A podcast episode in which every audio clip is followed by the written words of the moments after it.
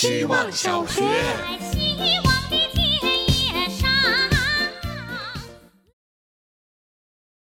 大家好，我是小黑。提到谐音梗，我有个歪理邪说。我认为绝大多数品牌的名字都是谐音梗。拿可口可乐和百事可乐来说吧，谐音给了他们更丰富的含义。本来就是 Coke 糖水和 Pepsi 糖水，一个偏要说自己美味，另一个强行成为了百分之一的万事如意。还有个被我误会了很久的牌子是连锁超市一处莲花，我一直以为 Neutrogena 是它的原名。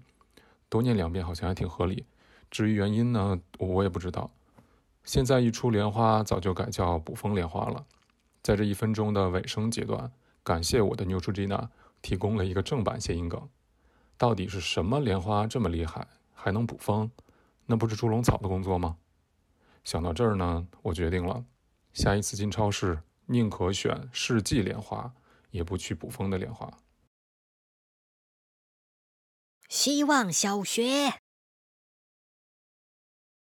这一分钟，大家好，我是小草。谐音梗这个主题，我在之前的课上说过了，可惜没有入选。我喜欢不油腻的谐音梗，也喜欢别人跟我说谐音梗。其实我觉得这个东西没有特别要去讨论它的地方。之前写也是作为一个引子，人们开始对它有兴趣，应该是从李诞说的句“不能说谐音梗”，加上效果本身节目的受众很大，于是成为了一个话题。在我看来，谐音梗只是一个不愿意被推上大舞台的小演员，因为谐音本来是一种很小的幽默，不需要太高的品味，不需要过多的思考。人人可以玩，像一颗加了香精和色素的普通糖果，不算好吃，但是甜，这就够了。无论是西餐厅或者连锁火锅店，都可以放几颗在前台，没有必要把它做成菜摆在盘子里品尝。回头看李诞说的，也是借用他来说不要走捷径这件事。一直用小糖果做买卖是做不大的。希望小学，大家好，我是小丽。今天的主题是谐音梗。谐音梗是一个有着凡尔赛精神的做题家，人们都以为他幽默的漫不经心、毫不费力，殊不知他把“我要悄悄努力，然后惊艳所有人”当成座右铭。新华字典就是他的枕边书，其实原来有两本，一本用来撕，另一本用来读。后来一本撕完了，就只剩下一本了。学院派的记词方法确实很有效。据说，不管随便是哪个汉字，只要你提，他就能列举出十几个静音异形的小兄弟。不过，由于青年时代看了太多艺书，他信奉世间要义，首先是要姿态好看，于是撕一本读一本这种奋斗事迹，他向来绝口不提。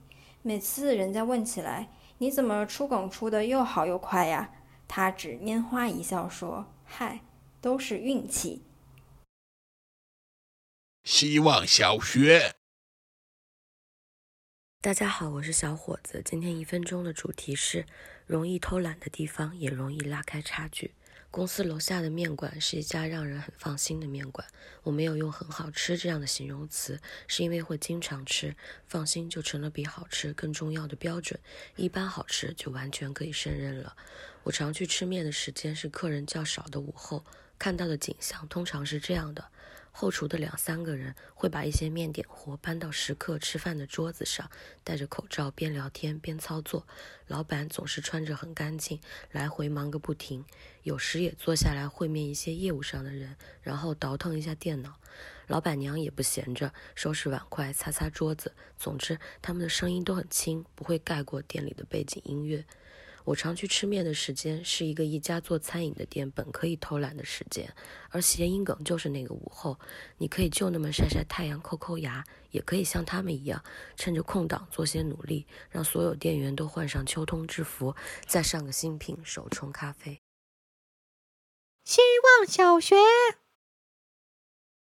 大家好，我是小严，我刚刚到家，今天去看了一场我喜欢的乐队的演出。演出中间，乐队主唱说：“今天有很多之前参加节目认识的朋友来给他们加油鼓劲。”场地的后台有一个大沙发，非常的温暖，大家就都涌进了那个沙发里面。他在说“涌进”的时候，特意停了一下，说：“哎，涌进。”然后大家都笑了，因为他的名字叫永静，然后我觉得好好笑。虽然他的贝斯手一直在旁边嘲讽他，但是好可爱。如果这种梗用在广告里，一定会被同行嘲讽。